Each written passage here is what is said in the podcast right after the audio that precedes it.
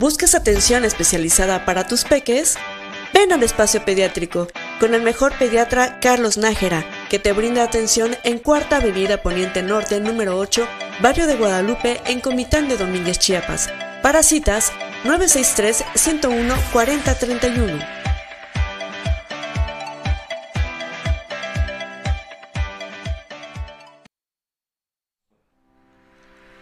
La mejor atención para tu adulto mayor está en la residencia geriátrica Los Sabinos, ya que cuenta con un equipo de especialistas de la salud con perfil gerontogeriátrico, convencidos de la necesidad de atención integral de la población adulta mayor. Encuéntrala en Avenida Josefina García sin número, Barrio Los Sabinos, en Comitán de Domínguez, Chiapas. Citas al teléfono 963-108-9500. Residencia Geriátrica Los Sabinos. ¿Problemas urinarios? ¿Molestias en la próstata? ¿Dolor en los riñones? ¿Incontinencia urinaria? ¿Disfunción eréctil?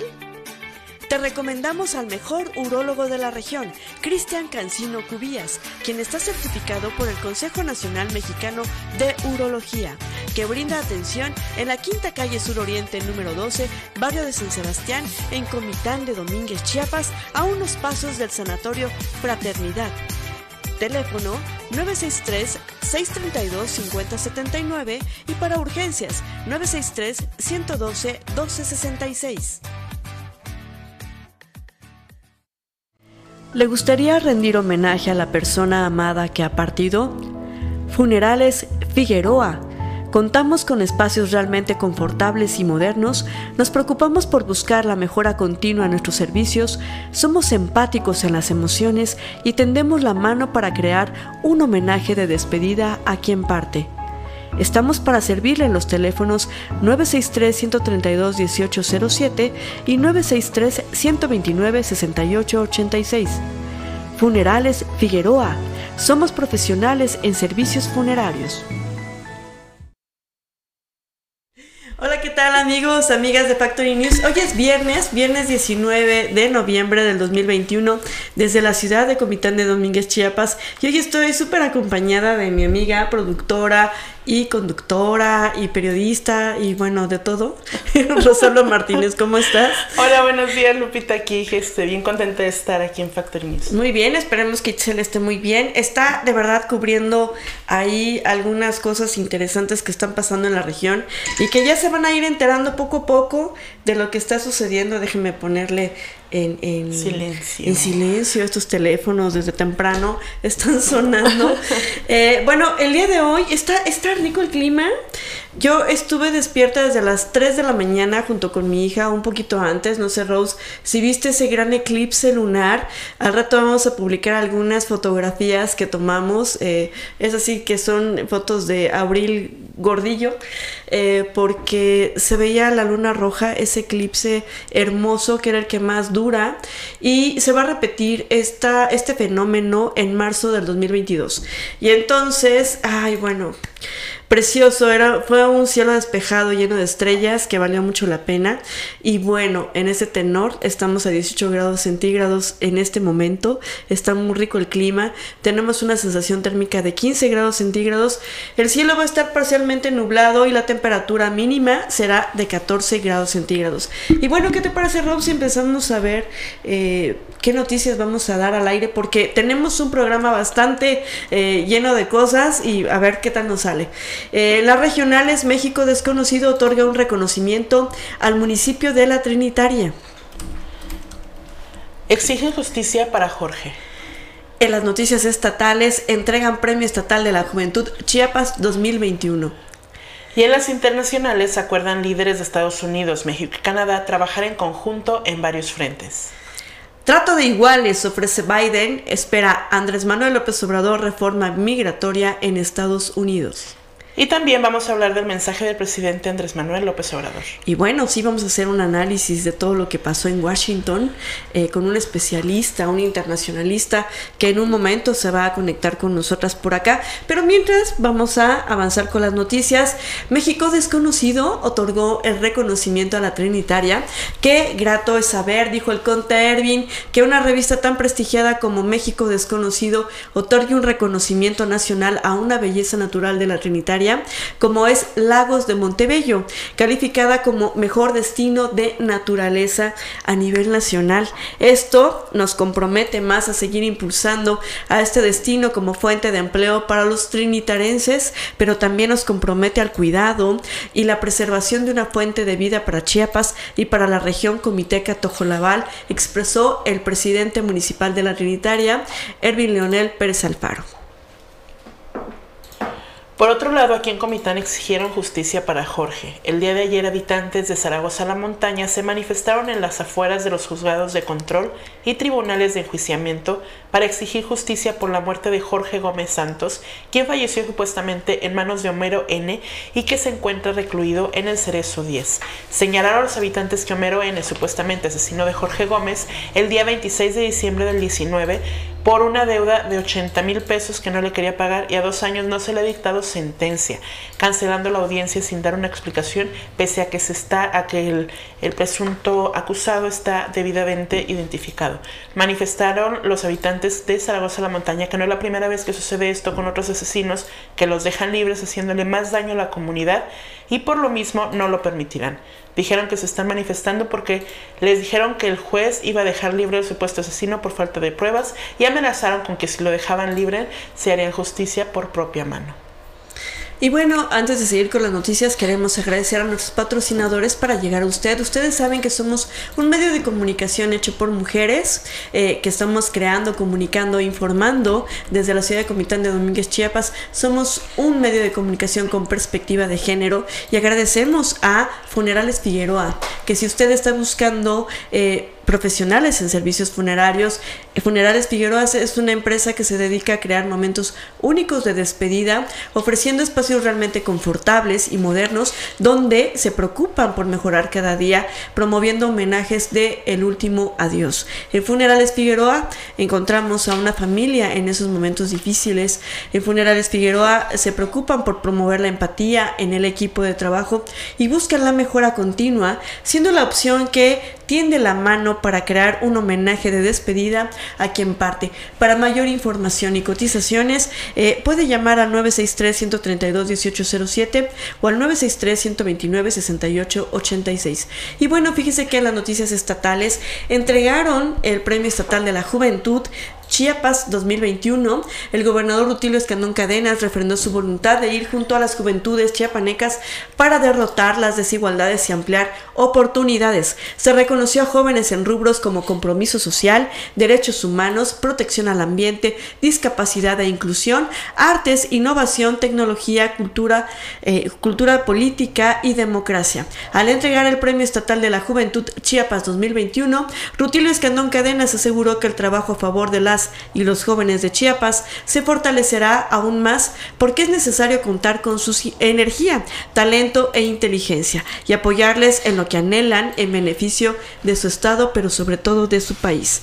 También, eh, bueno, ¿qué puedo decirles? En un diálogo ameno con la juventud chiapaneca, el mandatario resaltó las acciones que se impulsan para un mayor bienestar de la población, al tiempo de subrayar la importancia de mantener la cohesión con el objetivo de sacar adelante las necesidades más apremiantes de la entidad con respecto a la diversidad de pensamientos e ideologías, pero sin quitar el dedo del renglón en esta suma de esfuerzos. Por su parte, el director general del Instituto Mexicano de la Juventud, Guillermo Santiago Rodríguez, puntualizó que la federación destina más de 420 mil millones de pesos para beneficiar directamente a más de 12 millones de jóvenes, lo que demuestra la visión del Estado mexicano a favor de la inclusión, atención a sus necesidades y el reconocimiento reconocimiento de las juventudes como sujetos de derechos. Se cambió la visión clasista por una de oportunidades y de agentes de cambio del país, dijo.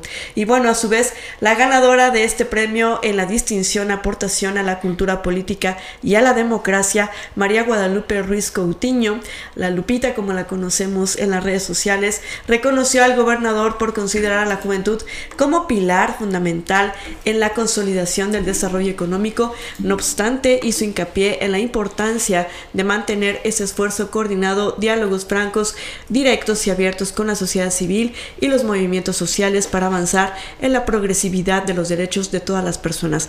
Felicitamos a todos los jóvenes, sobre todo a Liliana Flores, que es una comiteca destacada que también presentó ante el Congreso del Estado una ley y que esto la hizo pues llegar eh, y ganarse este premio a la juventud.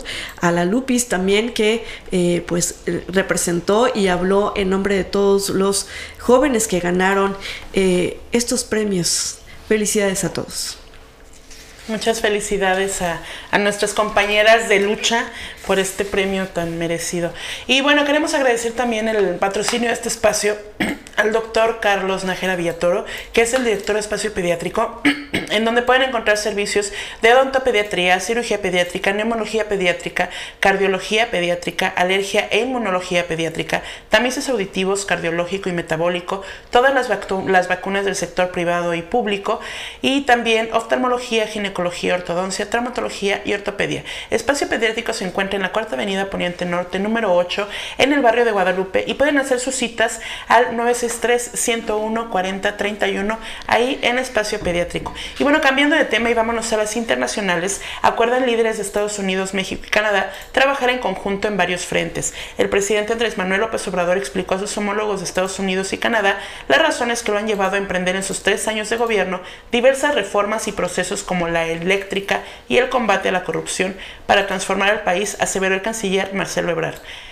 Respecto a la propuesta que el mandatario mexicano llevó al seno de la novena cumbre de líderes de América del Norte sobre la, sustitución de importaciones en la región para mejorar las cadenas de productividad, Ebrard detalló que tuvo buena recepción y buenos comentarios por parte del presidente Joe Biden y del primer ministro Justin Trudeau, por lo que las tres naciones comenzarán a trabajar en ello. Asimismo, el titular de la Secretaría de Relaciones Exteriores ofreció una conferencia de prensa tras la conclusión de la cumbre en la Embajada de México en Washington, donde sintetizó algunos de los alcances. Los tres líderes de Norteamérica acordaron trabajar de manera conjunta en varios frentes, como el combate a la, pandemia de COVID-19, lo que incluye el apoyo a América Latina y el Caribe, mejorar las condiciones para aumentar la inversión, atender las causas de la migración, combatir las crisis de opiniones y el tráfico de armas, y luchar contra el cambio climático. El canciller resaltó que si bien el tema de la reforma eléctrica no estaba en la agenda de trabajos, el propio mandatario mexicano lo explicó a sus interlocutores, en particular a Biden.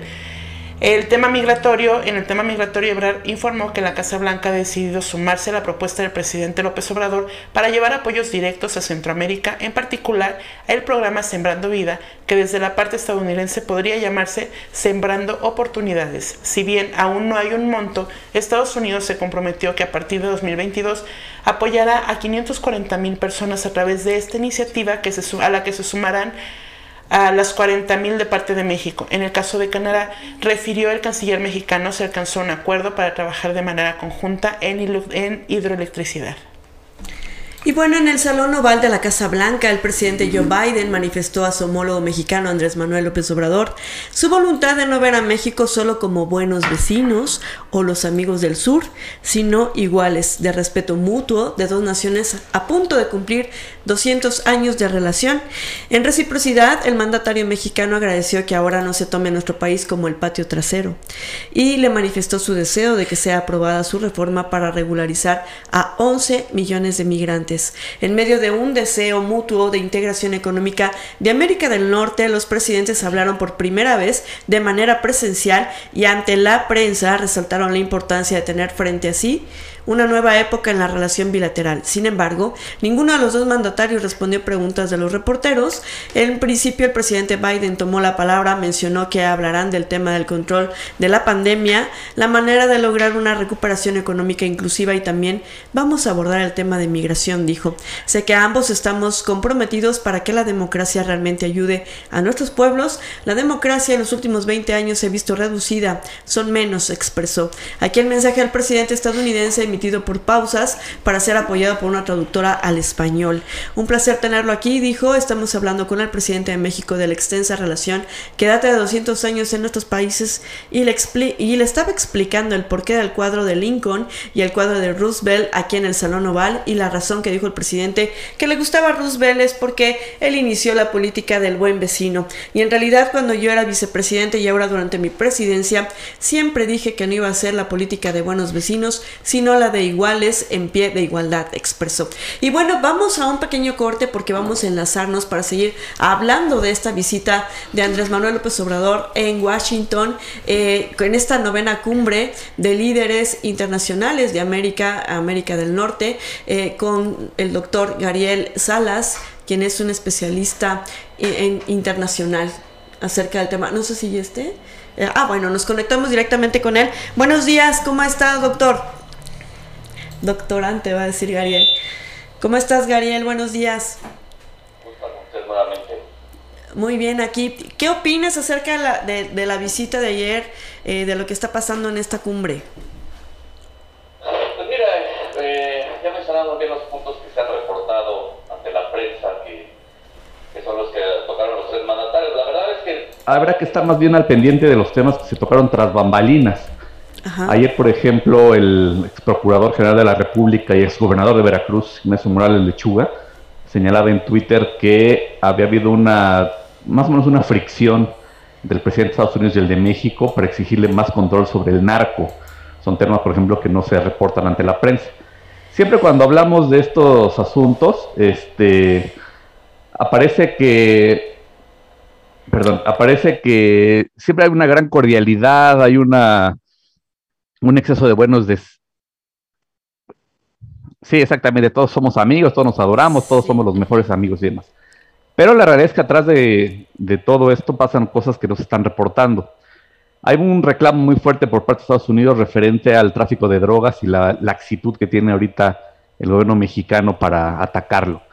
Simplemente hay un reporte que entre abril del año pasado y mayo de este año murieron más de 100.000 norteamericanos por exceso de drogas, por sobredosis, entre otras, sobre todo el fentanilo. El fentanilo, que es una de las drogas más potentes que hay actualmente, y aquí anteriormente era una droga que se importaba directamente desde China y se comercializaba. Ahorita ya el crimen organizado en México, eh, bueno, no es por hacer una apología del delito ni mucho menos, pero tiene unas prácticas empresariales muy destacadas, ¿no? Entonces aquí ya se convirtieron de importadores a eh, productores. Entonces solamente importan los, los insumos, los precursores, y ya los fabrican y lo maquilan en México para exportarlo a Estados Unidos. Es una droga que tiene mucho éxito. Entonces, el gobierno de Estados Unidos está eh, presionando mucho a México para que detenga esta parte de la importación del fentanilo, para que detenga sobre todo en los puertos del Pacífico todo lo que se refiere a los insumos de esta droga. Y a cambio de esto, se ha mencionado también en diversos artículos que el gobierno de Estados Unidos le está dando coba al presidente de México, sí, con tus arbolitos, sí, con tus ninis y demás. Ahorita vamos a aplicarlo en, Centroamérica, vamos a aplicarlo en Honduras, ¿no? Lo de los ninis, vamos a sembrar arbolitos y demás. Eso supone que es una cooperación entre una agencia mexicana y otra agencia de Estados Unidos. Habrá que ver también cuánto pone cada una para ver si es una eh, medida bilateral o solamente es algo que México va a estar financiando al 100%. Y entonces son los temas más eh, controvertidos, especialmente lo de la reforma eléctrica también, donde hay una gran presión de los empresarios por medio de los representantes, por medio de los senadores, para el gobierno de México, o sea, la, presión al presidente Biden para que presione a, México respecto a este tema. Entonces, eh, son muchos temas que no se reportaron en sí los avances, pero que sin duda algunos estuvieron sobre la mesa. Eh, em, se encargó Marcelo Ebrard también de mandarnos la información con respecto a que se trataron todos los temas. Comentábamos fuera de cuadro, Ross y yo, que em, les preocupa mucho la, la, reforma que está presionando la energética y la eléctrica a Estados Unidos, sobre todo al gobernador de Texas, ¿no? Que hubo empresarios que mandaron una carta a Biden en donde le exigían que fuera muy duro con Andrés Manuel López Obrador con respecto a estas reformas porque se van a ver afectadas muchísimas empresas estadounidenses.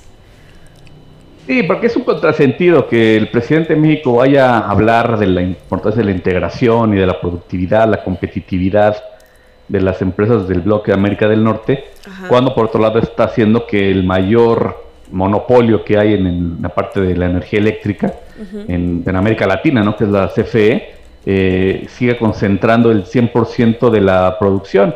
Se supone que por la reforma energética solamente sería el 54%, esa es la teoría. Pero la realidad es que va a haber mucho más participación de la CFE, sobre todo al estar limitando la participación privada, ¿no? desde los paneles solares hasta las grandes empresas que están produciendo también su propia energía, que están ahora tan crucificadas, ¿no? Como el Oxxo, como Walmart y demás. Entonces, eh, la energía eléctrica es fundamental para cualquier empresa que quiera producir y si se pone en manos de la CFE el control total, realmente sería darse un balazo en el pie. CFE no tiene la capacidad para poder invertir, no tiene incluso hasta el deseo, parecería, de poder invertir en los lugares donde hay más complicaciones en este tema, ¿no? Simplemente la península de Yucatán tiene una carencia importantísima de la luz, tiene una carencia de, toda la energía eléctrica, y si se pone solamente a manos de CFE, puede hacer esto un retroceso. La energías, las energías limpias también es una parte muy importante en el desarrollo mundial que está viendo actualmente, ¿no? Todos los países, ahorita lo vimos en la cumbre de Glasgow, donde todos están eh, persiguiendo energías limpias, deshacerse de los fósiles. Pero aquí en México vamos contrasentido, aquí en México usamos el control del Estado, buscamos que se genere vía este, carbón y demás este, fósiles, lo cual es contrasensu a todo lo que está pasando en el mundo. Entonces, habrá que definir cuál es lo que el presidente dice aquí y lo que dice allá para ver qué es lo que realmente va a suceder, porque al final no se va a estar diciendo una cosa aquí y otra muy diferente en otros escenarios. Y luego está esta otra parte, cambiando de tema de la reforma energética, pero también esta otra parte en la que él decía hace, no sé, dos meses que envió una carta para esto de los programas eh, que están aplicando aquí en México, el Sembrando Vida y todos estos. Y luego Biden dijo que no había recibido absolutamente nada y ahora ya lo pusieron sobre la mesa y parece que sí va a haber colaboración, ¿verdad? Sí, pero es lo que les comentaba, o sea, es una parte de darle por su lado al presidente. ¿Sabe? Estados Unidos sabe que el presidente vive del discurso barato y que vive de la foto y vive de estar presumiendo ante sus huestes lo que está realizando. Entonces, ok, vamos a apoyar tu parte de los arbolitos, este, vamos a beneficiar a 40 mil productores. Lo que les comentaba, habrá que ver cuánto pone el gobierno de México y cuánto pone el gobierno de Estados Unidos. Y también su programa de los ninis, en, que se va a aplicar en Honduras. Entonces también habrá que ver cuáles son las condiciones que ponen también para eso. Aquí ya hemos visto como en las fotos, como los chavos salen de cobrar la beca y se van al Oxxo, ¿no? A comprar sus cervezas y cigarros. Habrá que ver cuáles son las condiciones que se ponen en Honduras. Entonces, es una manera de darle por su lado al presidente para que apoye realmente los temas que más le importan a Estados Unidos. Control de la migración, las cadenas de suministro y el control de las drogas procedentes del continente asiático. Entonces, te doy unas, pero tú me das tres.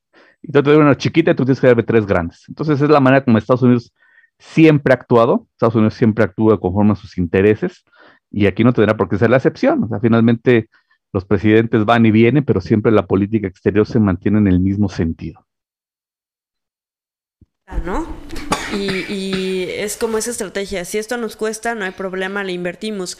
¿Tú cómo ves la lectura porque estábamos también analizando eh, cuando Obama y Trudeau er, eh, en esta en este tipo de cumbres recibieron a Enrique Peña Nieto, pues hasta lo ignoraron y hubo un montón de, de, memes con respecto a él que hasta lo dejaban atrás.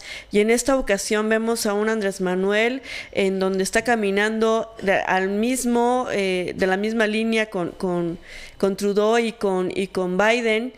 Eh, que se toma la fotografía con él, como que se ven muy interesados, ¿no? Se están mostrando. Esa es la imagen política. ¿Qué opinas con respecto al antes y al ahora? Bueno, también son contextos diferentes. Eh, Obama, un presidente que tuvo altos índices de popularidad, eh, pues, tuvo una reelección y tuvo un desempeño bastante aceptable en el gobierno de Estados Unidos. Y sobre todo tener una afinidad hasta de edad, ¿no? Con, con Trudeau. En esta ocasión, el presidente de Estados Unidos tiene 78 años y el de México 68. Entonces también hay más afinidad hasta por la edad de los dos. Y Trudeau era el, chavillo, ¿no? Que estaba en, la foto. Eh, también en estas circunstancias, el presidente de Estados Unidos llega a una popularidad a la baja. Tiene un 41% de intención de voto su partido contra un 51% de los republicanos. Entonces a él le convenía mucho más en aspecto político dar una imagen de esta unión, esta integración con México, y sabe, lo cual es cierto, que el presidente de México tiene una alta popularidad aquí en, el país, y sobre todo también con, muchos este, de los paisanos, ¿no? que no sé por qué apoyan tanto al gobierno, si están viviendo en un país desarrollado. Pero bueno, entonces a nivel eh, político le convenía también más a, Estados Unidos, al presidente de Estados Unidos, tener una imagen de cercanía con el actual presidente de México. Entonces, eh, ¿saben alguna de las causas? Yo lo veo más así exactamente para la foto, más por una cuestión de conveniencia que por una parte de afinidad. O sea, las agendas de los dos eh, mandatarios son completamente diferentes, son contrapuestas y entonces en esa parte no hay ningún tipo de afinidad. Entonces simplemente era una cuestión más de imagen, de la foto, ¿no? Tú que eres una experta comunicóloga, sabes interpretar mucho mejor que yo esta, esta parte donde lo que vende es la foto y lo que quiere decir la foto. ¿Es que sigue entonces de ahora en adelante, después de esta cumbre? Pues Estados Unidos va a ser igual, presionando muchísimo por la parte de la migración, que es el tema pendiente que tiene presidente Biden. Cierto que pone una iniciativa para legalizar 11 millones de indocumentados, lo cual habrá que ver si pasa, especialmente si no se puede conseguir algo de aquí a noviembre del próximo, donde hay este, una renovación de la Cámara de Senadores y de Representantes, porque ahí la, propuesta, es, bueno, la, tendencia es que ganarán los republicanos. Ahí seguramente puede despedirse de cualquier tipo de oferta migratoria. Y aparte tiene que ser un golpe fuerte para poder demostrar a tus electores que sí está cumpliendo lo que dice y sobre todo que hay una integración con México en el tema de contención de la migración centroamericana. Este, bueno, hemos comentado muchas veces que, sobre todo ustedes, ¿no? Ahí en Chiapas pues son los que directamente les afecta más el paso de tantos y tantos migrantes centroamericanos. Entonces, esa, esa, parte va a ser una presión altísima. La parte del narcotráfico igualmente, inclusive lo que te decía al principio, de que decía el, ex procurador de, la República, del manotazo que dio Biden respecto al poco control que hay sobre el crimen organizado, también va a ser un aspecto muy importante. Y tercero, también fundamental, la cadena de suministros de todos los productos de Norteamérica que están siendo afectados por la crisis de los semiconductores, de los chips y demás, pero también por las prácticas gubernamentales que están afectando a nuestro país, entre otras, nuevamente la reforma energética y también el control del, que el Estado pretende hacer en algunas actividades fundamentales, ¿no? Finalmente la, generación de energía es una de ellas. Eso es lo que va a estar pasando, entre más hacer unas elecciones, más presión habrá. Sí. Y eh, por parte de México, pues seguir capoteando, a ver cómo pueden solucionar todo esto. Se mencionaba, por ejemplo, que iba a haber una queja por parte del presidente de México respecto a la intromisión del embajador de Estados Unidos en México. Ah, Ayer ante Kamala Harris fue a, decir que es un muy buen embajador, que le cae muy bien y demás, o sea, fue a casi casi a alabarlo, ¿no? Entonces, el embajador obviamente defiende los intereses de su país, como tiene que ser, sí. y eh, seguirá presionando también por medio de empresarios, por medio de lo que está a su alcance y sobre todo el, tercer flujo de, de, presión, ¿no? Lo más alto que hay en esos aspectos, involucrando la palabra los Estados Unidos quieren, o sea, ahí, es poner todo el peso del imperio, dirían los castristas, referente a esta posición. Entonces, eso es lo que va a seguir pasando y México ver cómo va a poder cumplir con los compromisos que hizo en la cumbre. Sabemos aquí somos muy buenos para este, decir que sí, a la mera hora no se cumple nada. Entonces es uno de las partes donde habrá que ver cómo puede cumplir o intentar cumplir el presidente de México. Pues muy bien, vamos a darle seguimiento entonces y a ver si más adelante podemos seguir ya platicando contigo con respecto a cómo se aterriza o cómo no se aterrizan todos estos compromisos.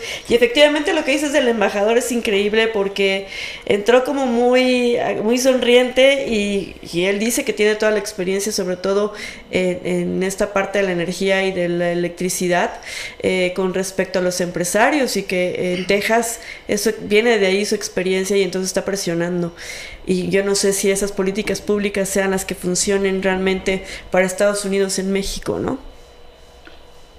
Bueno, lo que hemos visto ya en México es de que en la parte de la electricidad ya CFE es completamente inviable. Entonces, no decimos que la generación privada sea la, panacea o la solución, pero puede ser una alternativa. Las energías limpias, también la energía eólica y demás, que el presidente dice que afean el panorama, pero son muy eficientes para generar energía. Claro. Ya decía el presidente de México también que iba a poner Primero dijeron que unas hidroeléctricas en el estado de Yucatán, donde ni siquiera existen ríos, ¿no? Entonces, después ya modificaron que iban a ser termoeléctricas. Bueno, ¿qué es lo que quieren poner y demás? Para ver si también son viables. Entonces también está empezando a, modificar un poco ese discurso y, dar una alternativa de energías limpias, lo cual tiene que ser una opción, ¿no? Por supuesto que todo el cambio climático es un tema que afecta demasiado y que el presidente de México no lo quiere, bueno, el presidente de México y otros muchos no lo quieren ver y que puede afectar muchísimo en el corto plazo a gran cantidad de países en el mundo, incluyendo a México, por supuesto. ¿Sabes qué? Que nos sigue atrasando porque luego le siguen sumando millones y millones y millones de pesos a estos proyectos que no nos van a llevar a nada. Y entonces ese dinero se pudo haber ocupado para otros proyectos más grandes que pudieron haber implicado el desarrollo del país, ¿no? Sí, aquí podemos desde la construcción, destrucción, indemnización del, aeropuerto anterior, desde la refinería, desde el tren Maya también, porque tiene todos los números para que sea inviable financieramente hablando. este, Las consultas que está organizando, ¿no? Ahorita esa de la renovación o revocación, la revocación, sí. va, a costar, casi 5 mil millones de pesos. Pero que está castigando al INE, ¿eh? Ajá. Pues en un país donde escasean los medicamentos, las vacunas, hay un muy poco apoyo a los emprendedores y a los generadores de empleo. Entonces, realmente son dinero que estar tirando a la basura de una manera importantísima. Entonces, y el gobierno parece que pues, obviamente no le importa. Cualquier gobierno de cualquier partido político son malos administradores porque no es dinero suyo, ¿no? Simplemente les ponen el dinero, ahí haz casi casi lo que quieras. Claro. Entonces por eso hacen todas esas tonterías que de repente aparecen y uno no puede entender. Pues muy bien, muchísimas gracias, eh, Gariel. Ojalá y, te tengamos más seguido por acá, por Factory News, para seguir haciendo análisis político internacional. Pues a la orden, mi querida Lupita, sabes que cuando quieras aquí estamos con, ustedes para participar, con mucho gusto aquí con Factory. Eso, Muchas gracias, Gariel. Buen día. Gusto estar con ustedes. Estén muy bien. Hasta luego. Vamos a un pequeño corte y regresamos. Esto es Factory News. ¿Le gustaría rendir homenaje a la persona amada que ha partido? Funerales Figueroa. Contamos con espacios realmente confortables y modernos, nos preocupamos por buscar la mejora continua en nuestros servicios, somos empáticos en las emociones y tendemos la mano para crear un homenaje de despedida a quien parte. Estamos para servirle en los teléfonos 963-132-1807 y 963-129-6886. Funerales Figueroa. Somos profesionales en servicios funerarios. ¿Problemas urinarios? ¿Molestias en la próstata?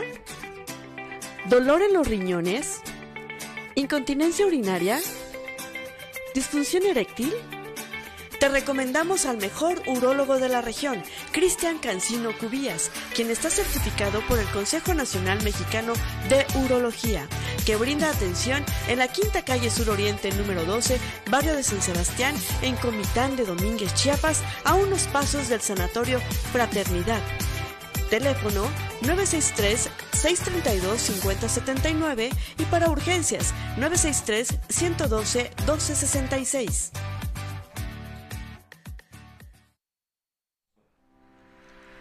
La mejor atención para tu adulto mayor está en la residencia geriátrica Los Sabinos, ya que cuenta con un equipo de especialistas de la salud con perfil gerontogeriátrico, convencidos de la necesidad de atención integral de la población adulta mayor.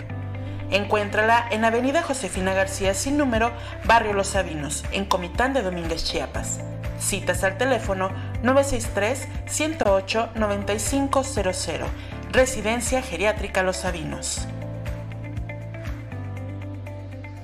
¿Buscas atención especializada para tus peques?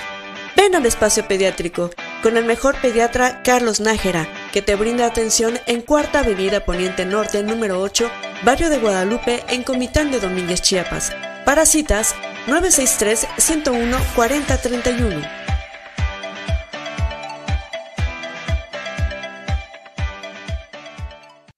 ¿Problemas urinarios? ¿Molestias en la próstata? ¿Dolor en los riñones? ¿Incontinencia urinaria? ¿Disfunción eréctil? Te recomendamos al mejor urólogo de la región, Cristian Cancino Cubías, quien está certificado por el Consejo Nacional Mexicano de Urología, que brinda atención en la Quinta Calle Sur Oriente número 12, barrio de San Sebastián, en Comitán de Domínguez, Chiapas, a unos pasos del Sanatorio Fraternidad. Teléfono 963-632-5079 y para urgencias 963-112-1266.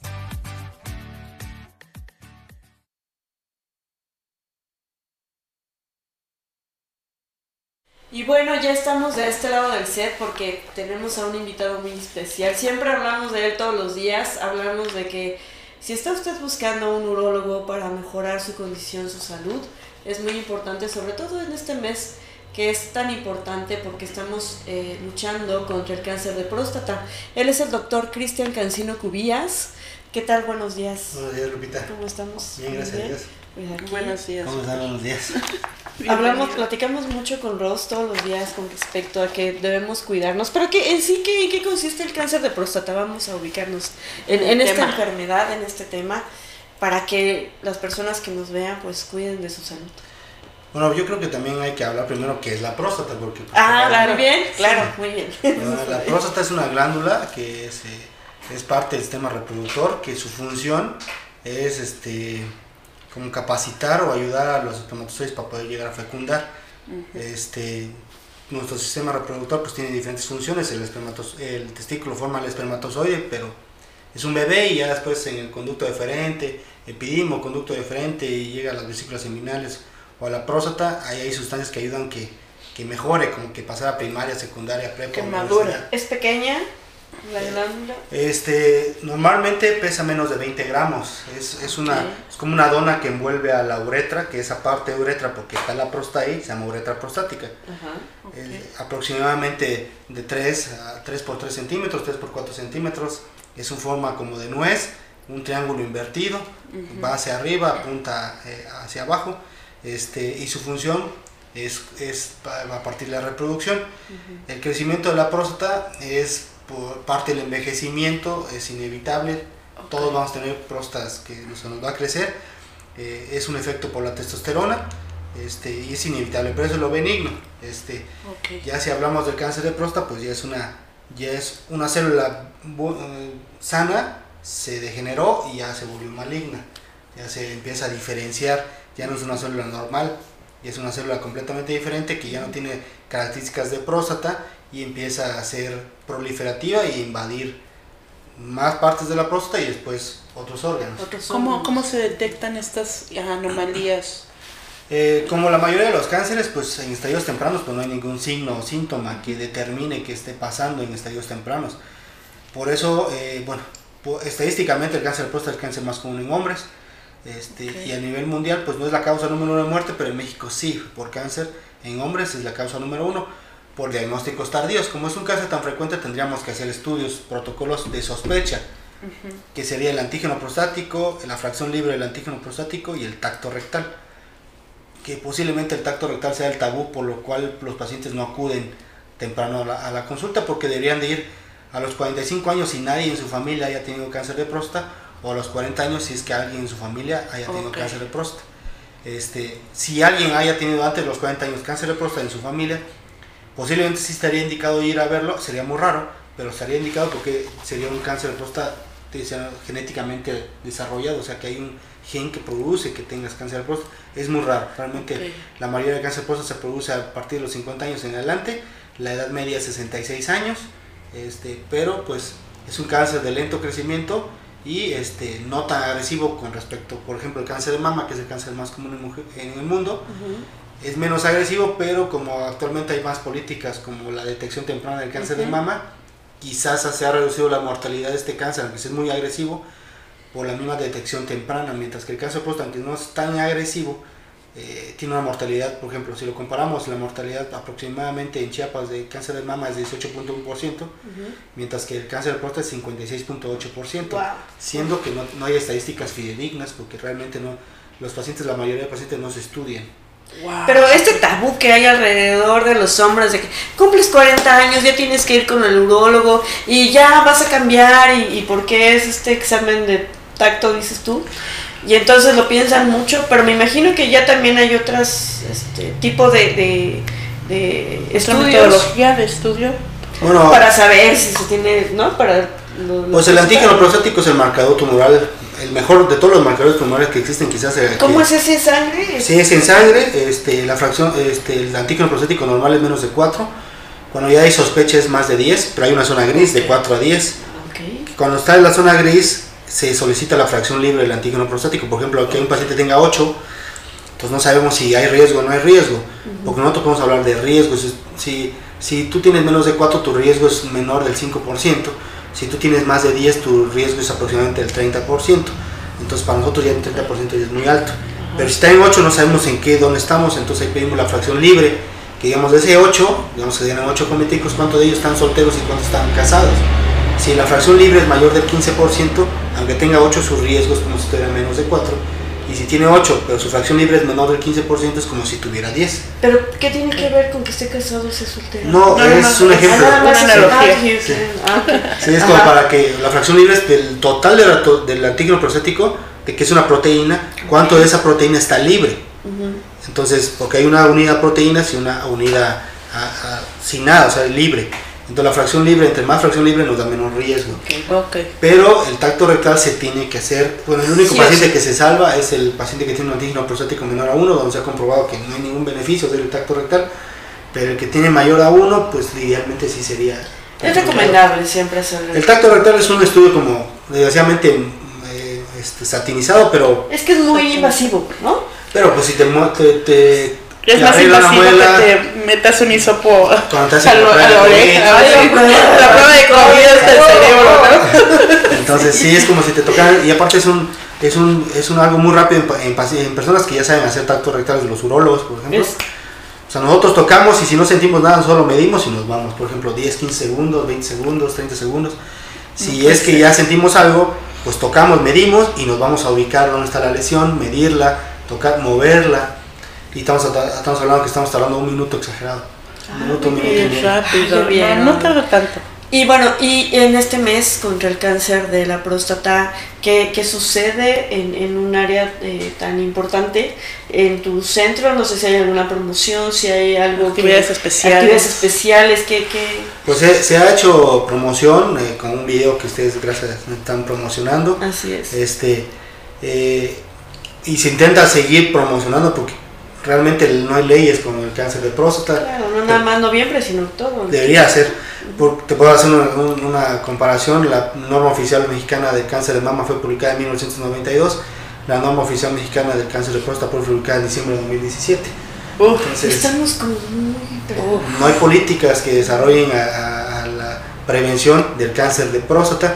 Y pues todos tenemos un papá, tenemos un hermano, un hijo que puede llegar a tener cáncer de próstata es un factor de riesgo que lo tenemos. En, en, general, todos los hombres tenemos un factor de riesgo de un 11% de presentar cáncer de próstata en alguna etapa de nuestra vida, a partir de los 45 años donde aumenta el riesgo, pero pues eh, deberíamos de cuidarnos. En cuestión a la promoción de que tenemos en, en el consultorio, es la consulta de, la, de, de, urología previo realización de antígeno prostático y fracción libre del antígeno prostático en conjunto 900 pesos.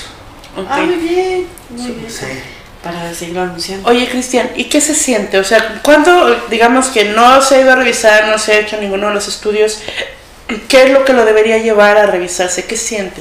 Es que el problema es que el, el 90% de los casos de cáncer de próstata son asintomáticos. Lo que hace síntoma que el paciente empieza a orinar más poquito, que sale corriendo al baño a orinar, que puja para empezar a orinar, que cuando este, viaja se tiene que bajar muchas veces al baño, que, o que tiene retención de orina y tiene que ponerle sonda, eso es lo benigno, el crecimiento que es inevitable, es parte del envejecimiento, es como mi piel, es así ahorita, pero cuando tenga 80 años, primeramente Dios no va a estar igual, pero no estoy, no estoy enfermando, me estoy envejeciendo nada más.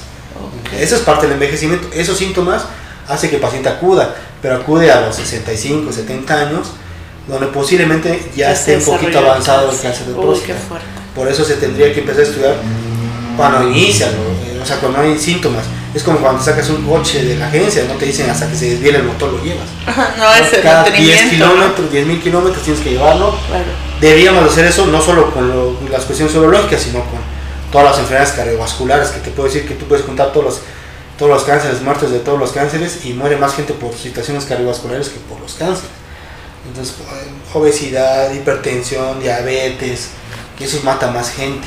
Claro. Pero son cuestiones de que nosotros hemos aprendido a hacer muchas cosas mal. Por ejemplo, comemos mal. Hemos aprendido, toda mi familia come mal y yo como lo veo que todos lo hacen, que comen su carnita Yo y como todo, igual. como igual y lo veo bien. Es como si tú dijeras que toda mi familia roba y como todo roba así ya está bien. Fuerte, ¿no? sí. Ajá. Sí. No, no, no quiere decir que aunque todos lo hagan, sea correcto. Pues, ¿no? Puras analogías aquí con Sí. el doctor. Voy a salir con el comentario feminista del día. Y el hecho de que no haya leyes que promuevan las, revis- las revisiones es el patriarcado, señores. Es el patriarcado que dice que los hombres no pueden ser débiles y no, se No, pueden sí. enfermar y demás. Y entonces resulta que no se hacen las leyes para machismo, que hay ustedes, mucho por machismo. en supuesto. eso. Porque nosotros los hombres, o sea, las mujeres estadísticamente se revisan más que los hombres. Claro. Porque nosotros los hombres somos fuertes, nos aguantamos.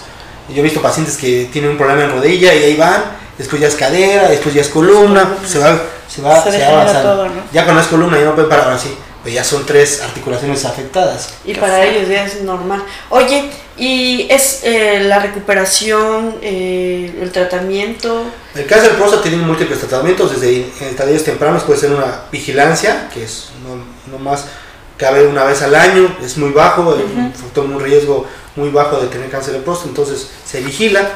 Vigilancia activa, que es cada seis meses el biopsia transrectal de próstata, y ya empieza el tratamiento. Si el paciente está en un cáncer de próstata eh, ya es importante, localizado o localmente avanzado, que invade tantito la grasa que está alrededor de la próstata, el paciente es candidato a una cosa que se llama prostatectomía radical con linfadectomía pélvica, que es una cirugía muy grande, pero tiene el beneficio de la curación. Si el paciente ya invade, por ejemplo, el lugar favorito del cáncer de próstata es el hueso, la columna, por un plexo que se llama plexo de Batson, que comunica la próstata con el sacro, entonces viaja y si el paciente está invadido ya no es candidato a cirugía porque es mucho riesgo para el beneficio que no tiene el beneficio de curación. Entonces ahí es indicado hacer una cosa que se llama bloqueo androgénico total, que el bloqueo androgénico total se realiza de dos maneras. Una, eh, como la manera antigua es quitar los dos testículos, por ectomía radical bilateral, o, este, o con medicamentos, pero los medicamentos obviamente son un poquito costosos y Claro. se tiene que aplicar tres meses, más o cada tres meses si es que el antígeno está bajo. Está muy alto el antígeno, tenemos que usar uno que se usa cada mes, hasta bajarlo al menor, a menor a uno y ya empezar a usar tres meses. Y este, el, el- las dos son bloque- los dos son un bloqueo androgénico total. El pronóstico de que respuesta es aproximadamente dos años y medio. Después de eso, el, la próstata, el cáncer de próstata empieza a aprender a comer otra cosa. Porque lo que quitamos la testosterona, que es la comida favorita del cáncer de próstata. Entonces, ya aprende a comer otra cosa, entonces se vuelve a desarrollar. Entonces, en ese momento que el paciente empieza a elevar el antígeno prostático, que es el marcador que tenemos para la vigilancia, Ajá. nosotros ya tenemos que iniciar quimioterapia, que puede ser con Oh. taxanos, que el más usado es el docetaxel, o los medicamentos nuevos como ensalutamida, viraterona, pero ya son medicamentos ya un poquito costosos desde el punto de vista para la economía, porque por ejemplo la viraterona, el- la ensalutamida, que son medicamentos relativamente nuevos, este, pues cuesta como aproximadamente entre unos 40 a 50 mil pesos la dosis. Uf, Sí, no, sí. Hemos visto que has trabajado también en conjunto con eh, mi oncólogo, con Sí. Francisco Gutiérrez. Sí. Hemos visto que, que han, que han, que han trabajado en equipo, ¿no? Que han Sí. colaborado. De hecho hubo una, un, un protocolo de estudio que nos invitaron, este, donde se estaba haciendo un estudio sobre un, médico, un nuevo medicamento que es, bueno, combinaban la ensalutamida con la viraterona más el palonzumab y solo en salutomía y aviaterona y comparaban si había un beneficio de usar un tercer medicamento. Estamos hablando que, está- que si usamos los tres medicamentos, como 150 mil pesos la dosis. Estaba en un protocolo que estaba haciendo un laboratorio de Estados Unidos y que incluyó a México. Y pues gracias a Dios pudimos llegar a meter a algunos pacientes de aquí de Chiapas. Gratuito. Ok. Gratuito todo. Gratuito. todo. Hasta sus Sí, gamagramas óseos y todo. Todo. Oye, muy bien, entonces, ¿dónde te localizan? Quinta calle Sur Oriente, número 12, barrio de San Sebastián. A unos pasos del Fraternidad. Que también son amigos de Fraternidad, si supieron, Mark, que le estamos haciendo difusión. Siempre que hablamos Todos de los días. hablamos de Fraternidad.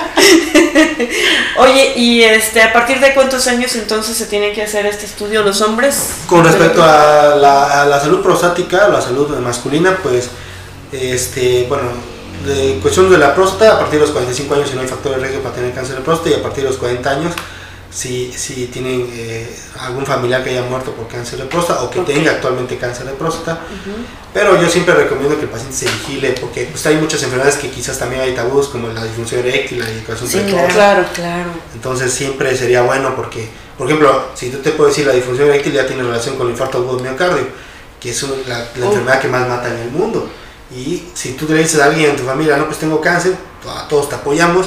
Si yo digo tengo disfunción eréctil, ah, se ríen todos, Se le hacen ríen, chiste. claro. Y es una enfermedad que se relaciona con el infarto, que, que o sea, te dice como que una alarma de que puedas llegar a tener un infarto agudo de miocardio. Vean, disfunción eréctil. Pero también la incontinencia urinaria, pero también ajá, La Incontinencia, eyaculación eyaculación precoz, este, las infecciones urinarias. Infecciones urinarias, sobre todo en mujeres, porque son las que más afectan. Sí. A partir de los 60 años ya se iguala a 50-50%. Pero antes las mujeres nos ganan 90 contra el 10%, pero por, es por anatomía. Claro. Pero todo eso, litos en la vía urinaria, o sea, piedras en la vía urinaria, este, pues también todo lo demás oncológico en la vía urinaria, cáncer de riñón, cáncer de vejiga, que el paciente esté orinando sangre, baja de peso, eso, eso nosotros, o lesiones a nivel de la vía urinaria, malformaciones urinarias, Ajá. sobre todo en niños. Ay, muy bien. ¿Nos repites la promoción esta por el, por el mes del cáncer de próstata? Este, es este, consulta más antígeno prostático específico con fracción libre, previo a la consulta, en 900 pesos. 900 pesos. Muy bien. ¿Número telefónico? 963-63-250-79, que es la del consultorio, y 963-112-1266, que es el del celular. Perfecto. Muchísimas Muchísimas gracias, gracias. doctor. Cristian Can- eh, Cancino Cubías, que ya saben que es el mejor aquí en la región Muchas y gracias. que bueno, que puede atenderlos. Tiene un teléfono de emergencia y el teléfono del consultorio, ya los dijo. Eh, y bueno, vamos a un pequeño corte Y regresamos con Factorinews. ¿Problemas urinarios? ¿Molestias en la próstata? ¿Dolor en los riñones? ¿Incontinencia urinaria? ¿Disfunción eréctil? Te recomendamos al mejor urólogo de la región, Cristian Cancino Cubías, quien está certificado por el Consejo Nacional Mexicano de Urología, que brinda atención en la Quinta Calle Sur Oriente número 12, barrio de San Sebastián, en Comitán de Domínguez, Chiapas, a unos pasos del Sanatorio Fraternidad. Teléfono 963-632-5079 y para urgencias 963-112-1266. ¿Le gustaría rendir homenaje a la persona amada que ha partido? Funerales Figueroa. Contamos con espacios realmente confortables y modernos, nos preocupamos por buscar la mejora continua en nuestros servicios, somos empáticos en las emociones y tendemos la mano para crear un homenaje de despedida a quien parte. Estamos para servirle en los teléfonos 963-132-1807 y 963-129-6886. Funerales Figueroa. Somos profesionales en servicios funerarios. La mejor atención para tu adulto mayor está en la residencia geriátrica Los Sabinos, ya que cuenta con un equipo de especialistas de la salud con perfil gerontogeriátrico, convencidos de la necesidad de atención integral de la población adulta mayor. Encuéntrala en Avenida Josefina García sin número, Barrio Los Sabinos, en Comitán de Domínguez, Chiapas. Citas al teléfono 963-108-9500. Residencia Geriátrica Los Sabinos. ¿Buscas atención especializada para tus peques? Ven al espacio pediátrico con el mejor pediatra Carlos Nájera, que te brinda atención en Cuarta Avenida Poniente Norte, número 8, Barrio de Guadalupe, en Comitán de Domínguez, Chiapas. Para citas, 963-101-4031.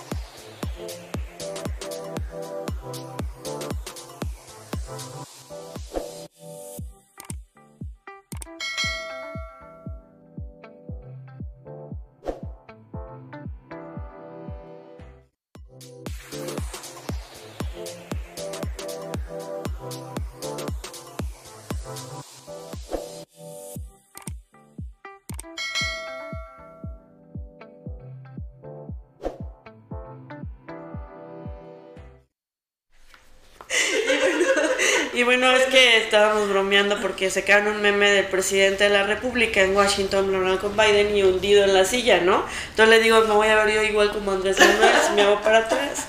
Y bueno, este, vamos a ver qué tal pasa esas relaciones bilaterales, trilaterales, porque también está Canadá. Y bueno, eh, vamos a hablar de los funcionarios, qué es lo que hacen nuestros funcionarios por nosotras, por nosotros en la región. Es súper importante siempre que sepan qué es lo que están haciendo los presidentes municipales, pero también nuestras presidentas del DIF, ¿verdad? Y bueno, ¿qué te parece si yo empiezo con la estrella. Ah, sí, nos vamos a pelear, ¿eh? aquí ya va a haber competencia, porque el señor Mario Fox está arreglando los baches a través de su campaña Bachetón 1.0, que es la campaña. ¿Por qué le han puesto 1.0? Ah, porque seguramente va a haber un 2.0. Un reloaded, un reloaded. Ah, bien.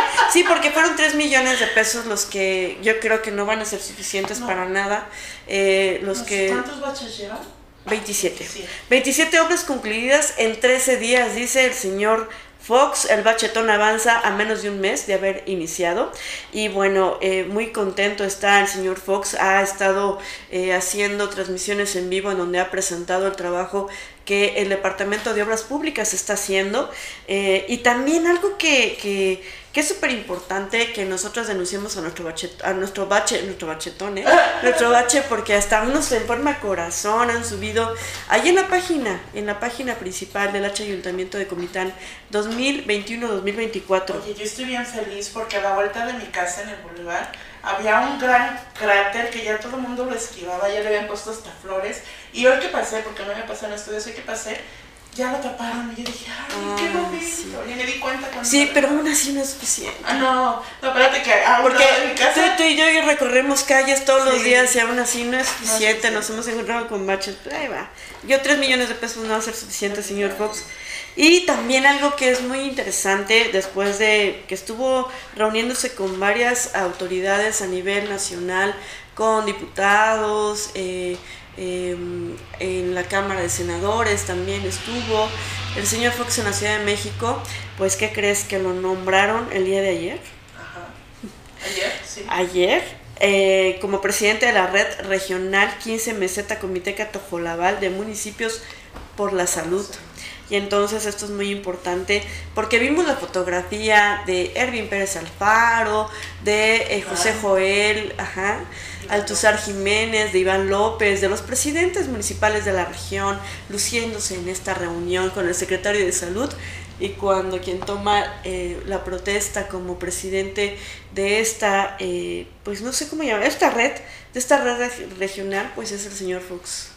Eh, tomó protesta, aquí se reúnen los municipios por la salud, el secretario de salud el doctor Pepe Cruz, como le llaman, le tomó protesta al alcalde comiteco como presidente de la red regional 15 Meseta Comiteca Tojolabal ante los presidentes municipales y presidentes de los sistemas DIP de la Trinitaria, Las Margaritas, La Independencia, Tzimolzo, Coltenango, Frontera Comalapa, Chicomucelo y Maravilla Tenejapa. El presidente municipal de Comitán, como anfitrión del evento, hizo un llamado a fortalecer la acción comunitaria al desarrollo de entornos favorables para la salud, así como el desarrollo de competencias y el empoderamiento de la población en materia de promoción y prevención de enfermedades. Pues muy bien por el señor Fox. Felicidades.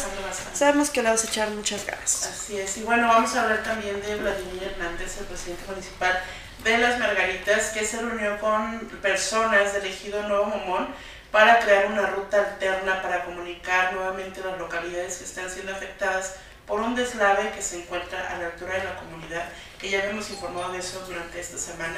También están trabajando para que estas localidades pues puedan este, estar comunicadas y puedan sacar sus productos y poder llegar a sus domicilios de forma más segura sin tener que pasar por la zona de deslave. Además participó en la mesa de seguridad que encabezó José Antonio Aguilar Castillejos, que es el delegado de los programas de desarrollo del bienestar y ahí en esta mesa se informó de los avances de los uh, operativos BOM, de la base de operaciones mixtas, que se realizan en el municipio de Las Margaritas.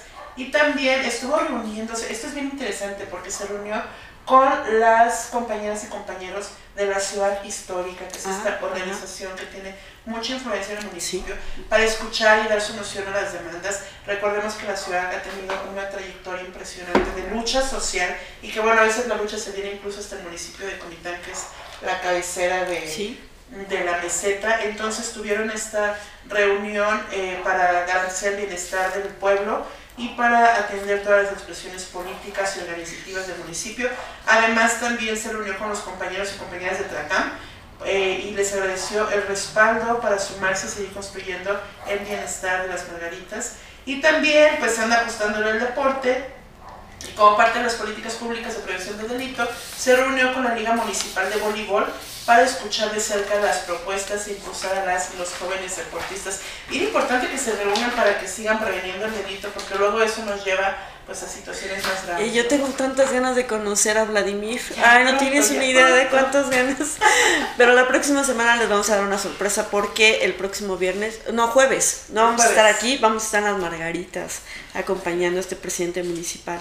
Me encanta cómo todo, Además, todo lo que proyecta cuando llega a las comunidades de la seguridad. Ah, ¿cómo, se, cómo lo recibe? La verdad es que mis respetos. Se están logrando cosas que se veían imposibles hace tres años. Saludos al doctor Vladimir, efectivamente. Y bueno, fíjate que vamos a hablar por primera ocasión de las rosas de Jesús Antonio Orantes Noriega, este presidente municipal que estuvo en el Congreso del Estado, eh, fue porque fue la sede de la instalación de la Comisión de Culturas Populares, el lugar donde el municipio de Las Rosas se hizo presente a través de la danza del tancoy. El tancoy que es tan representativo de Las Rosas, eh, donde se hace una fiesta y una tradición que se marcan con el corazón, dice. Y también, eh, bueno, aquí los danzantes y todo, recuerda que se parecen mucho como a esto de Chepa de Corso, ¿no? Que se ponen la, máscara, eh, toda la representación tan bonita, que, que, que bueno, vamos a que que, estuvieron ahí en el Congreso del Estado. Y bueno, también como parte de las actividades permanentes para la prevención del delito que está haciendo mucho ruido nuestro amigo Emanuel en la región, se realizó una dinámica con alumnos de la Escuela Primaria Doctor Belisario Domínguez. Se contó con el acompañamiento del maestro Juan Emanuel Miranda, quien funge como coordinador regional de la meseta Comiteca Tojolabal, que también vamos a estar con él en Las Rosas, en este municipio. Emanuel Miranda está haciendo de verdad un gran trabajo en la prevención del delito también en la meseta Comiteca Tojolabal. Son los mismos municipios que estamos abarcando y también Jesús Antonio Orantes, pues como gobierno municipal, realizan actividades con vinculación interinstitucional porque están convencidos que la suma de esfuerzos genera grandes resultados.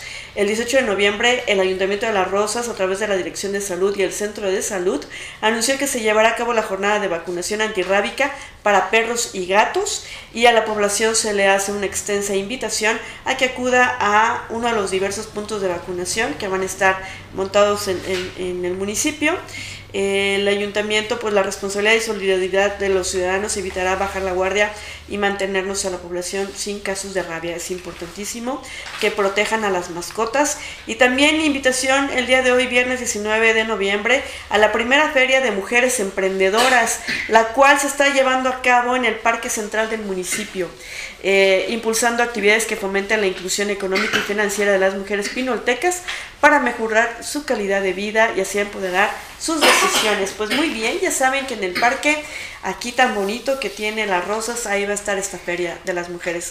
Saludos. Ay, perdón. Sí, el ataque tenemos, tenemos todos.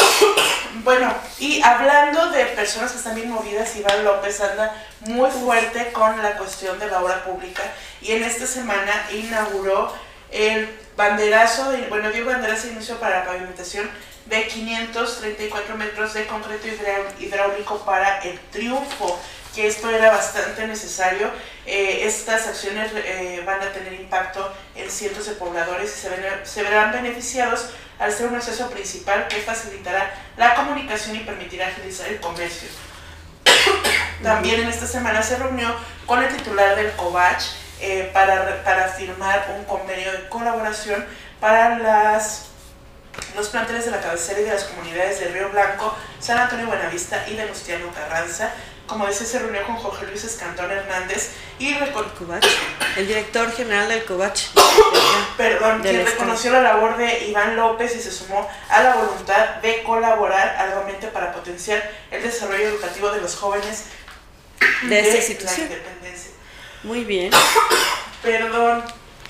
Y también eh, también en obra pública eh, hicieron el banderazo de inicio para la construcción de aulas rurales de concreto en las comunidades de Ojo, en la comunidad de Ojo de Agua, ahí en la Independencia. Se reunió con el titular de INIFECH, Enoch Gordillo, a quien le agradeció por invertir en la independencia y en la educación de las y los jóvenes. Está, está duro. está duro el ataque de tos. Y también, por último, también en esta semana, ayer fue nombrado tesorero de la red regional 15 Meseta Comiteca Tojo Laval de municipios por la salud y agradeció a los presidentes municipales que le dieron su confianza para ocupar este cargo con el, con el objetivo de fomentar la responsabilidad compartida y orientar recursos en la materia. Destacó que se establecieron vínculos con los servicios estatales para fortalecer las áreas de salud de la mujer. Oye, entonces como presidente está Mario Fox y como tesorero Iván López. Ah, muy bien. Y bueno, déjame platicarles de otro presidente municipal de la región que está destacando bastante porque, sobre todo porque es bonachón, porque es buena gente, chamarra de bolo, como le decimos, porque de verdad que bien Qué bien, eh, bien, está muy contento porque ustedes saben que la sede de la prevención del delito está en Simol eh, y está muy agradecido que eh, trabajen en equipo Emanuel Miranda junto con su esposa, con el DIP municipal de Simol, con Magdalena Gordillo. Y también hizo entrega de lámparas al equipo de servicios públicos para empezar a alumbrar ya la cabecera municipal y tener a un Simol mucho más alumbrado. También, eh, fíjese que se están construyendo ya los baños que tanto han pedido los ah, locatarios del Parque Central, porque cada vez que vamos, nos terminamos yendo a la presidencia municipal, ¿no? Que molestia tan grande, pero qué padre que ya están construyendo los baños que, que pues van a ofrecer un servicio público. Sí. ¿Quién sabe si lo van a cobrar? Eso no lo dijeron. No lo dijeron, pero yo estoy contenta porque cada que vamos estamos preocupadas a ir Porque de verdad, ay, no me acuerdo cómo se llama la señora, pero cada vez que vamos a ese café de olla que nos prepara los taquitos dorados y todo eso que esas reuniones que tenemos con los funcionarios de Tzimol son ahí en el parque y entonces sí se necesita de un, de un baño público. Muchas gracias, este presidente municipal José Joel Altuzar Jiménez. También se reunió él con eh, el licenciado Ángel Torres Culebro, quien es el eh, secretario de Obras Públicas del Estado, que bueno, que se pusieron de acuerdo para ver las obras y también se reunió con integrantes del Sindicato de Camioneros de San Vicente en la Mesilla, que ustedes saben que pues la zafra y todo, súper importante el traslado a través de estos camiones. Platicó con sus amigos de ideales que buscan el bienestar social, dice, y tuvo la oportunidad de platicar con el comisario de Gidal de la colonia, doctor Manuel Velasco Suárez, eh, con su amigo Jorge García, el vocero de las necesidades de la ciudadanía de esa misma colonia, y está seguro que van a trabajar juntos para el pueblo y por el pueblo y junto a su esposa Magdalena Gordillo de Arcia acudió a la instalación y toma de protesta de la red regional 15 Meseta Comiteca Tojolabal de Municipios por la Salud. Y pues pues ya saben que saludó al, secretario de salud, a Pepe Manuel Cruz Castellanos, y también a todos los presidentes municipales de la región 15 Meseta Comiteca Tojolabal, que estuvieron ahí presentes y que ya hemos hablado de que Iván va a ser tesorero y Fox, el, presidente. Y hablando de esta, reunión, también estuvo ahí la presidenta del DIF municipal de Comitán, María Guillén Domínguez, acompañando al presidente municipal de Comitán a la toma de protesta de la presidencia de esta red de municipios por la salud. en esta semana también María estuvo muy movida porque entregó al DSSOS un donativo de algo que recaudaron durante un evento que se llamó Un Tamal con Causa. Tamal, un tamal. Sí, entonces lo que hicieron fue vender esos tamales.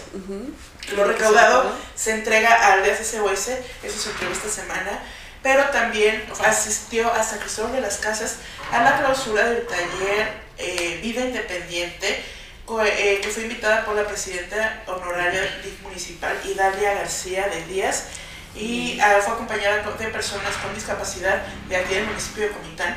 Y ah, este taller tiene como objetivo concientizar a la población en general, especialmente al personal médico y de enfermería, entre otros, sobre la inclusión y la adecuada atención de personas con discapacidad, principalmente aquellas que son usuarias de silla de ruedas. Así es. Y esto fue en la ciudad de San Cristóbal, ¿no? La presidenta del DIF municipal de San, Cristóbal invitó a la presidenta del DIF municipal de aquí de Comitán. No, eso se habla de buenas relaciones. Así es. Y también se hizo entrega de este proyecto de prótesis dentales que está en toda la región. Y de este proyecto de prótesis dentales también se hizo entrega en, la, eh, en las Margaritas Ahí se hizo entrega también con la profesora Reina Gómez Cruz, que es la presidenta municipal de las Margaritas, también se hizo entrega de estas prótesis dentales y también acudió la presidenta de las Margaritas, la presidenta del de las Margaritas, a la toma de protesta en la mesa de municipios por la salud. Acompañó obviamente al presidente Vladimir Hernández Álvarez. Y en esta semana, como les decía, hizo la entrega de las prótesis dentales y sostuvo una plática con la joven emprendedora de raíces margaritenses, la chef Amelia Guadalupe Álvarez Gordillo, con su proyecto emprendedor Maki con sabor a Chiapas, donde dio a conocer la importancia que tiene el apoyo municipal para impulsar los proyectos de los jóvenes emprendedores que tiene eh, este municipio. Eh, a que están impulsando además las tradiciones y costumbres con ese toque innovador coincidieron que entre mujeres están haciendo lazos de trabajo y esfuerzos en conjunto para seguir exponiendo todo el talento que tiene el estado de Chiapas. Además, el Día de las Margaritas invita a la población en general a que quien necesite ayudas funcionales las empiece a gestionar en las instalaciones del DIF y también les invita a donar un abrigo o cobija para esta temporada de frío para las personas que menos tienen, que puedan ser regalados y que no haya este, ninguna situación de emergencia por la situación del frío. El centro de acopio está instalado en el kiosco del Parque Central de 9 de la mañana a 5 de la tarde y en el DIF municipal de 8 a 4 de lunes a viernes. Oye, muy bien. Oye, me, me, llamó mucho la atención eso del maqui. Ah, yo soy fan de los maquis. se llama fusión, ¿no? Es una cocina fusión, gourmet. Ah, qué rico. Ya imagínate, ¿qué le irán a poner? Un picle dentro del maqui mezclado con Ay, el ¿cómo se queso, los- con el queso doble crema. ¿Cómo se de hoja, queso de hoja. Este, sisín. Ah, el sisín, Ah, el el sisín, sí, se estaría padre. Por último, bueno, me faltan dos. Hablo de la presidenta de Las Rosas, que también tiene esta campaña de donación de cobijas, también en las instalaciones del DIF municipal para que acudan y donen sus cobijas y abrigos. Y por último, en la Independencia, la licenciada Claudia Rodríguez Velasco asistió también a la toma de protesta de esta red de municipios por la salud, acompañando a su esposo y saludando al doctor Manuel Cruz Castellanos, secretario de Salud. Ah, También- Claudia, me encanta porque es la presidenta más joven, ¿no? Jovencita, jovencita. Y también tiene esta campaña del sistema DIF para eh, tener ropa de abrigo y cobijas en buenas con- condiciones. Suéteres, bufandas, chamarras, sacos, cobijas para bebés, niños, jóvenes y adultos. El centro de acopio está en las instalaciones del DIF municipal del 15 al 26 de noviembre de 9 a 5 de la tarde y también ya pueden gestionar sus ayudas funcionales sin costo alguno.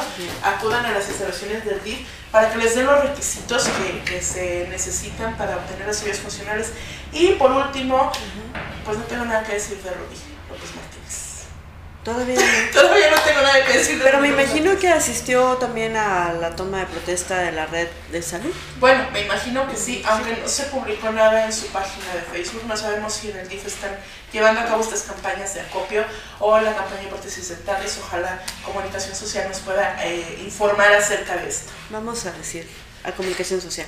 Y fíjate que hablando del esposo de Rubí, Ah, ¿no? El presidente municipal de la Trinitaria, el conta Erwin Pérez Alfaro, empezó esta semana con sus diálogos con el presidente que ustedes ya saben que platicó de la obra pública, cómo ha crecido y cómo se ha desarrollado y cómo a través de su plan eh, operativo anual va a ser la punta de lanza en el desarrollo de la Trinitaria. Platicó con la directora de Obras Públicas y eh, hablaron del COPLADEM, de esta instalación, de este órgano que eh, regula y que vigila eh, y que también se decide qué obras se van a llevar a cabo en las comunidades, en los ejidos, en la cabecera municipal.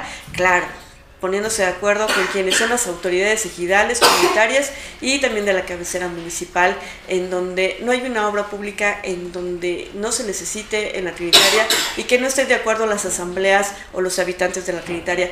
Es la fórmula que le ha funcionado al Conta Erwin y la fórmula en la que lo ha hecho acreedor del presidente más querido de la región, por supuesto que sí, Bueno, ahí andan en disputa. Bueno, en es que llegaron los nuevos y entonces vamos a ver cómo van. Claro. Es que el conta está repitiendo, ¿no? Entonces, por eso digo. Eh, tuvo la visita del licenciado Humberto Camacho, eh, en donde pues él es el subsecretario del autoempleo que la Secretaría de Economía y Trabajo promueve en la región meseta Comiteca Tojolabal. Él como presidente municipal tiene el, el compromiso junto al cabildo del ayuntamiento buscar las acciones que eh, potencialicen la economía familiar de los trinitarenses. Pues muy bien que estuvo Humberto Camacho por ahí. Un saludo a Humberto Camacho que también nosotros tenemos una muy buena relación con él. Tuvo también la dicha de compartir un rato con su abuela, su abuela Ofe, que habló de ella en sus redes sociales con 108 años de existencia y una vida entera de abrazarnos desde el alma, dijo él. Decir que la amo sería poco y es uno de los ejes de nuestra familia. Y se ve en una fotografía en donde tanto Rubí como él están abrazando. Pues a la abuela Ofe, saludos. Y también, fíjense que cerramos eh, anoche con una muy buena noticia, una noticia destacada que también segundo Guillén, empresario eh, de turismo, un empresario que ha destacado, aparte de ser hotelero, eh, que, que siempre habla del turismo chiapaneco y cómo se apuntalan a través eh, los espacios turísticos de Chiapas a través de estos reconocimientos. Fue la revista eh, México Desconocido quien dio el reconocimiento nacional a la belleza natural, a la Trinitaria, por las lagunas de Montebello. Y entonces el conta Erwin refrendó su compromiso con los trinitarenses y con Chiapas sobre todo para mantener en muy buen estado este Parque Nacional Lagos de Montebello, porque eso los compromete al cuidado y a la preservación de una fuente de vida y también que mueve la economía no- local y estatal del estado. Eh, y pues muy bien, felicidades a los trinitarenses por este reconocimiento, eh, por México Desconocido, una revista de prestigio a nivel nacional e internacional que da y siempre habla de todos los espacios y los lugares turísticos de México. Así es. Pues muchísimas gracias. Hoy ya terminamos la información aquí en Factory News con mucho trabajo porque esta desgracia a todos me trae mal. Pero, Pero quédense pendiente para la próxima semana. Vamos a tener actividades especiales. Vamos a estar bien a movidas. estar en las Margaritas, pero también en, En la Tuxtla ciudad de Gutiérrez. Y bueno, de verdad se va, va a estar maravilloso. Y en las Rosas. En las rosas, sí. sí. Y no es amenaza, ¿eh? Debe estar. Es Pues muchísimas gracias. Pásenla bien, disfruten este fin de semana rico. Nos vemos el próximo lunes porque hoy ya escuchamos y vimos quién dijo. ¿Quién ¿Qué? dice? Ay, quién dice qué.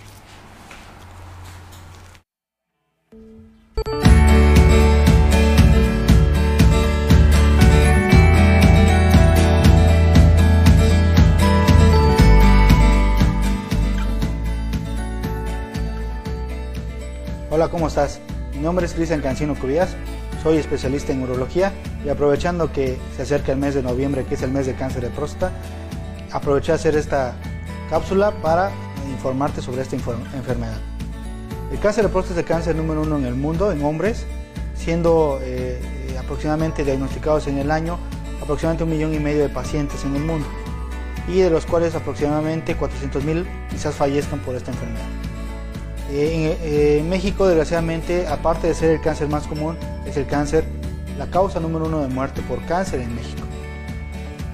Desgraciadamente, la causa de que este cáncer sea muy letal en México es por el diagnóstico tardío, ya que muy pocos pacientes acuden de manera apropiada o en, en su momento adecuado a hacerse el diagnóstico. ¿Qué edades sería recomendable hacerse el diagnóstico? Todos los pacientes que no tengan ningún familiar que haya tenido cáncer de próstata, se tendría que empezar a estudiar a partir de los 45 años. Si tú tienes algún familiar que haya tenido cáncer de próstata, tendrías que empezar a estudiar a partir de los 40 años. ¿Qué síntomas da el cáncer de próstata? El cáncer de próstata en 90% de los casos no tiene ningún síntoma, el paciente está clínicamente sano. Pero empieza al desarrollo de esta enfermedad, eh, se puede eh, intervenir síntomas del crecimiento prostático, que eso es benigno, que es disminución del calibre del chorro de la orina, que cuando tiene ganado uno de orinar tiene que salir corriendo, que puje uno para empezar a orinar, que tarde más tiempo en el baño, pero eso se relaciona más con la patología benigna, pero puede estar relacionado la patología benigna con la maligna. Algunos piensan que el crecimiento de la próstata tiene que ver con el cáncer de próstata y realmente son dos enfermedades completamente diferentes que actúan en la próstata. Eh, este, ¿Qué signos da el cáncer de próstata? Ningún signo. En algunos pacientes puede tener una cosa que se llama hematuria, que es sangrado por la orina, pérdida de peso, en el cual se sospecha que este cáncer ya se encuentra avanzado. ¿Qué tenemos que hacer para diagnóstico temprano? Como te comenté, tendríamos que acudir a tu urólogo de tu confianza para poder iniciar el protocolo de estudio a la edad que te corresponda, depende de tus factores de riesgo, entre los cuales el más importante es tener algún familiar con cáncer de próstata y tu mismo urólogo te puede comentar los otros factores de riesgo que existen. ¿Qué estudios te pedirá él? Bueno, el estudio del antígeno prostático específico, que es un estudio de laboratorio que nos sirve a nosotros como un marcador tumoral y nos da el pronóstico, la sospecha o la posibilidad que tú puedas desarrollar el cáncer de próstata. Si el antígeno normal eh, es un valor de menor a 4 nanogramos por mililitro, nos da un riesgo aproximadamente de un 5% de tener cáncer de próstata. Y cuando nosotros tenemos un antígeno mayor a 10, nos da aproximadamente un 35-45% de tener cáncer de próstata. Si tu antígeno estuviera en, la zona gris, que sería mayor a 4, menor a 10, se tendría que realizar la fracción libre del antígeno prostático para valorar si tu riesgo es como si tuvieras menos de 4 o si tuvieras más de 10. Si tu fracción libre es menor del 15%, tu riesgo es como si tuvieras más de 10 nanogramos por mililitro. Y si tu fracción libre es mayor del 15%, es como si tuvieras menor a 4, aunque tu antígeno sea, por ejemplo, 8. ¿Qué otra cosa tendríamos que realizar? El tacto rectal, que el cual es el tabú por el cual el paciente, la mayoría de los pacientes no acuden al médico, siendo un estudio de exploración física, el cual nos da mucha información y podemos determinar si existe riesgo o no existe riesgo de tener cáncer de próstata. El tacto rectal, nosotros al palpar la próstata se debe palpar como si fuera la palma de tu mano, o sea, consistente, una consistencia firme, pero no dura. Si, se si el tacto rectal está como si fueran los nudillos, una consistencia más dura, entonces nos da sospecha. Entonces tendríamos que pasar del diagnóstico de sospecha al diagnóstico de, certeza, que sería la biopsia transrectal de próstata, guiada comúnmente por ultrasonido, en la cual consiste en hacer un procedimiento endorrectal con ultrasonido bajo anestesia y poder realizar este, 12 piquetes a tu próstata y esas muestras, esas 12 muestras, mandarlo al patólogo para que nos ayude al diagnóstico. Si el diagnóstico sale positivo del cáncer de próstata, tendríamos que empezar a hacer protocolo de estudio de extensión, en el cual nosotros determinamos si el cáncer se encuentra localizado en tu próstata o ya está invadiendo otros órganos, que preferentemente o comúnmente es hueso, hígado o pulmón. ¿Cómo se hacen esos estudios? Pues mediante una tomografía doppelerica con contraste y un gamagrama óseo, ya que el cáncer de próstata su lugar favorito es la columna por un plexo eh, que se, llama plexo de Baxon que comunica la próstata con el sacro y facilita la invasión temprana de la columna por este cáncer, aunque este cáncer realmente es de muy lento crecimiento. Este cáncer es un cáncer hormonodependiente que depende de su crecimiento de la testosterona, que es la hormona que produce nuestros testículos y la hormona que nos determina como hombres. Entonces, en su momento dado, si diagnosticamos que el cáncer de próstata es un cáncer local, el paciente es candidato todavía a una cirugía que se llama prostatectomía radical, la cual tiene el beneficio de la curación. Pero si el paciente ya tiene invasión a otros órganos, ya no es candidato a la cirugía por los riesgos que existen y sería candidato a una cosa que se llama bloqueo androgénico total. Y como te comenté, el cáncer de próstata, su eh, crecimiento es por la testosterona, entonces tendríamos que limitar la producción de la testosterona, la cual se puede hacer de dos maneras, mediante la, extirpación de los testículos, que son los productores de la testosterona, o con medicamentos que hacen la misma función, inhibiendo tus, una hormona que se llama hormona liberadora de gonadotropinas, que estimula al testículo la producción de, de testosterona, y unos, unos medicamentos que se llaman antiandrógenos, que inhiben al receptor de andrógenos ya en la célula activa este órgano. estos medicamentos o este bloqueo androgénico total tiene una respuesta de aproximadamente dos años y medio, en promedio, algunos pacientes más, otros menos, y posterior a eso tendríamos que iniciar el tratamiento con quimioterapia, la cual el paciente, eh, dependiendo de la severidad del cáncer, va a depender lo que es el pronóstico y eh, desgraciadamente, pues al ser metastásico nos disminuye posiblemente la, sobrevida a 5 o 10 años. Entonces la importancia de, esta cápsula es el diagnóstico temprano y poder concientizar a los pacientes que realmente tenemos que empezarnos a estudiar a partir de los 40, 45 años y no tener miedo al diagnóstico y poder ir a acudir a tu urologo de tu confianza para que él te ayude y te explique de una mejor manera esta enfermedad.